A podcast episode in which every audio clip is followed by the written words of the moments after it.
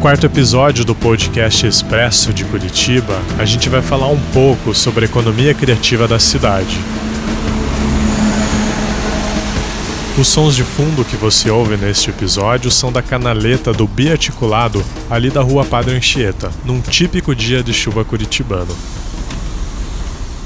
Antes de partir para a entrevista, uma rápida passada por dois assuntos que foram notícias nas últimas edições do Expresso. Você já deve estar sabendo que a passagem de ônibus subiu para 4,50 e só não aumentou mais devido ao aporte milionário que governo do Paraná e prefeitura fizeram no sistema. Foram 150 milhões do Estado e mais 50 milhões do município para evitar que a tarifa passasse dos R$ reais. Aliás, não há nenhuma garantia de que o valor não volte a ser reajustado em 2020. O presidente da URBS já comentou que o compromisso agora é manter a passagem congelada pelo menos até fevereiro do ano que vem. O decreto 1422 de 2018, que limitava e muito a apresentação de artistas de rua em Curitiba, foi revogado.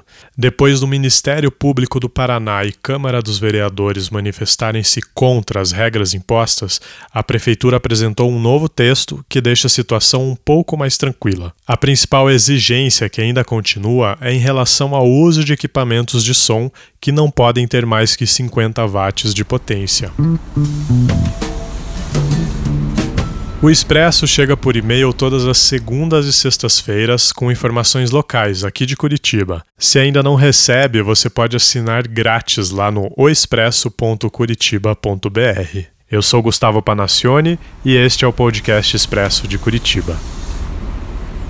O podcast Expresso de Curitiba de hoje conversa com Dayana Lopes, que é uma das responsáveis pela criação da Casa 102, um espaço que promove o encontro e fortalecimento da economia criativa local. Falando bem rapidamente, a Casa 102 concentra em um só lugar produtos e produtores curitibanos que apresentam alternativas de moda, acessórios, decoração, saúde, beleza e que movimentam o cenário autoral e artesanal da cidade. Mas é a Dayana que fala melhor sobre isso. A gente se posiciona, né, como Casa 102, enquanto um espaço de economia criativa e colaborativa na cidade. Então a gente se considera um laboratório, né, desses termos que estão surgindo e todo mundo tentando entender também o que que é, qual é o valor, como que a gente pode realizar projetos, é, viabilizar negócios por meio dessa dinâmica, né, dessa economia que é criativa, que é colaborativa, que tem compartilhamento, né, que tem muita troca de saberes entre as pessoas, que tem muita conexão. E como que começou começou esse movimento? Assim, você, você veio do jornalismo uhum. e aí da onde surgiu essa necessidade, essa percepção de essa integração, a vontade de integrar as pessoas essa e participar dessa economia, né? Olha, veio da vivência na cidade mesmo. Eu acho que aos poucos eu também fui deixando meu trabalho, minha carreira de jornalista, de repórter diário, né? Trabalhei mais, passei a trabalhar com produção em produtora e ia circular mais pela cidade com outro olhar também. Na época, assim, uns, isso faz uns três ou quatro anos, a gente estava com uma cena bem legal aqui em Curitiba de casas abertas, casas colaborativas, espaços criativos e um movimento que estava assim se esquentando da, das marcas locais, das feiras, dos bazares. E eu frequentava muito, assim, gostava de ir muito nessas feiras e fui conhecendo o pessoal das marcas. Tenho uma amiga também que acabou deixando a profissão de publicitária, de comunicação, para desenvolver a própria marca dela de acessórios. Então, eu estava sempre com ela nesses espaços. E a gente começou a ver: olha, tem uma cena acontecendo, esse pessoal está precisando de espaço, a gente precisa de espaço para fazer evento, para fazer bazar, para vender produto. E aí a gente falou: ah, vamos, vamos ter um espaço, vamos abrir uma casa, vamos alugar um espaço dividir ele com outras pessoas, né? É, não com o objetivo de lucro, mas com o objetivo realmente de compartilhar, de ter um custo mais acessível para todo mundo. E a gente começou assim, justamente com essa amiga e outros colegas também que são da área de comunicação, que eram frilas e que também estavam buscando um local para trabalhar. A gente começou aqui a Casa 102. No início a gente era muito voltado para os eventos, né? Então a gente tinha nossos escritórios, mas também procurava organizar eventos na casa, trazer cursos, oficinas e principalmente os bazares de, de moda e design local. Então nosso primeiro ano foi bem marcado, né, por esses bazares. Depois a gente foi reduzindo um pouco o número de eventos, consolidando mais as atividades aqui dentro da casa e entendendo também o que a gente estava fazendo, os processos necessários para que o espaço existisse, né? Até a gente chegar no, no, no lugar onde estamos hoje. E mais espaços como esse em Curitiba, você acha que, você acha que tem espaço para isso? Quanto mais melhor, como que você vê essa questão? Eu acho que quanto mais melhor. É, a única dificuldade que a gente vê é que existe, surgem muitos espaços e eles morrem, né? Tanto que o, os projetos que nos inspiraram hoje não existem mais. Então a gente percebe essa volatilidade das coisas, assim, né? A gente sabe que o público criativo, assim, é intenso, né? É muito impulsivo, então se reúne, quer fazer as coisas, mas existe uma dificuldade da permanência, da organização, dos processos, né? Não que eles não existam, mas é, às vezes falta mesmo é, essa visão mais de, de estruturar esses espaços, assim. Então, eu acho que quanto mais melhor. Eu acho que a gente deveria ter mais espaços como hoje existe a Casa 102, né, que é um espaço criativo, é aberto, é colaborativo, é um espaço de convivência, é um espaço é, de troca, de partilha. Existem outros espaços com seus temas, né? É, casas que são ligadas mais a desenvolvimento humano, terapêutico, casas holísticas. É, existem alguns espaços compartilhados, assim, mas é, a gente também precisa ter mais comunicação e conhecer, porque às vezes a gente não sabe né, do que está rolando na cidade. Eu acho que é importante que exista mais e que esses espaços também se conversem, se comuniquem, para que um divulgue o outro. E, e, esse espírito coletivo ele não seja restrito aos projetos em si, né, mas seja um espírito que mova toda a comunidade criativa da cidade, pessoas que trabalham, é, que querem trabalhar dessa forma. E é uma economia também que gera uma revitalização né, da cidade. Como é que você. Você tem experiência nisso, né? De, há, há, muito tempo já, trabalhando na Casa 102.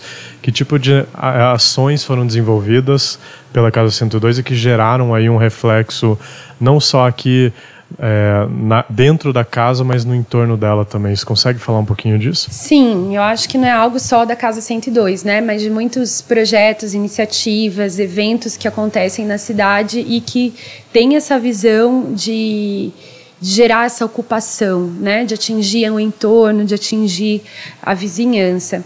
Aqui, no nosso caso especificamente, a gente fica numa rua do São Francisco que era bem, marginalizada, assim, né? Eu moro aqui do lado, a, a poucas quadras, assim, era uma rua bem vazia. Tinha muito assalto, assim, muito usuário de droga nesse trecho. A gente tinha até medo de andar na rua, assim, 5, 6 horas da tarde. Eu morando a duas quadras aqui, eu, eu raramente saía a pé né? Eu, eu, eu sempre estava de bike ou saía acompanhada com alguém, assim, por esse medo que a gente tinha de circular aqui em volta, assim, presenciei muitos assaltos e, e, tudo mais. A gente também sofreu algumas invasões aqui no imóvel, arrombamento e, enfim, a gente foi assim resistindo e tentando se adaptar também a essa realidade por gostar muito do lugar, por acreditar muito no lugar, por saber que aqui tem uma história, né? É o nosso centro histórico, é um lugar onde havia muito movimento e que, que foi ficando um pouquinho para trás. E a gente percebe que nesse processo da gente estar na casa e estar tá aqui e abrir o portão e colocação para fora e fazer evento na calçada e chamar as pessoas, as pessoas começaram a circular mais por esse lado. E coincidência ou não, depois da nossa presença aqui, outros espaços comerciais foram abrindo próximos daqui aqui, né? Claro, você vai conhecendo a região, as pessoas vão indo, elas vão vendo que existem espaços, que tem casas para alugar, que tem salas e, e também vão se, se, estabelecendo. Bem aqui na nossa frente, né? Abriu um bar, o Soy Latino, que são de amigos nossos, que a gente indicou, né? Porque a gente tinha esse olhar de querer ocupar a rua mesmo, né? De, de, de trazer esse movimento, essa vida. Ao lado também um restaurante é, já passou vários comércios ali e agora, graças também ao bar que está do lado, eles conseguiram se estabelecer porque um puxa o movimento do outro. Aí abriu um brechó também, eles sempre olhando, né? Eles estavam ali porque viam a Casa 102 ali também aberta, funcionando aos fins de semana, próximo da Feira do Largo. Então a gente foi criando essa comunidade, assim, né? Hoje a gente era sozinho na rua, hoje a gente tem um restaurante, tem ali uma mini mercearia, tem o, tem o brechó, tem o bar, todo mundo se conversa, né, do portão, se ajuda. Convidou a vizinhança mesmo para vir, vários vizinhos vieram e amaram, curtiram, fora os amigos, pessoas de outros lugares, assim. E é isso, né, essa ocupação que vai se fazendo de forma bem orgânica e as pessoas vão olhando para cá e, e, vão se interessando. E nisso foram abrindo também outros restaurantes próximos daqui, na, na rua. É claro, se tem relação direta com a casa, não sei. Mas que a gente está aí conversando, a gente conhece todo mundo, sabe o nome de todo mundo desses comerciantes, troca ideia, vai. E a gente realmente está busca desenvolver esse espírito, né? De ocupação, de cuidado dos lugares mesmo, assim. A Casa 102, para quem quiser conhecer, fica ali na Alameda Júlia da Costa, número 102, e sempre tem um evento ou outro rolando para divulgar as marcas que fazem parte da rede. E não esquece que você pode participar deste podcast enviando sugestões para gente no oi@oexpresso.curitiba.br. podcast Expresso de Curitiba é uma parceria do O Expresso com a Tumpat Sound Design Studio. O desenho e a edição de som ficam por conta de Gustavo Slomp e a idealização e edição de conteúdo é de Liz Cláudia, Matheus Clocker e Júlio Rocha. Eu sou Gustavo Panacione e a gente volta com mais uma edição do podcast Expresso de Curitiba daqui duas semanas.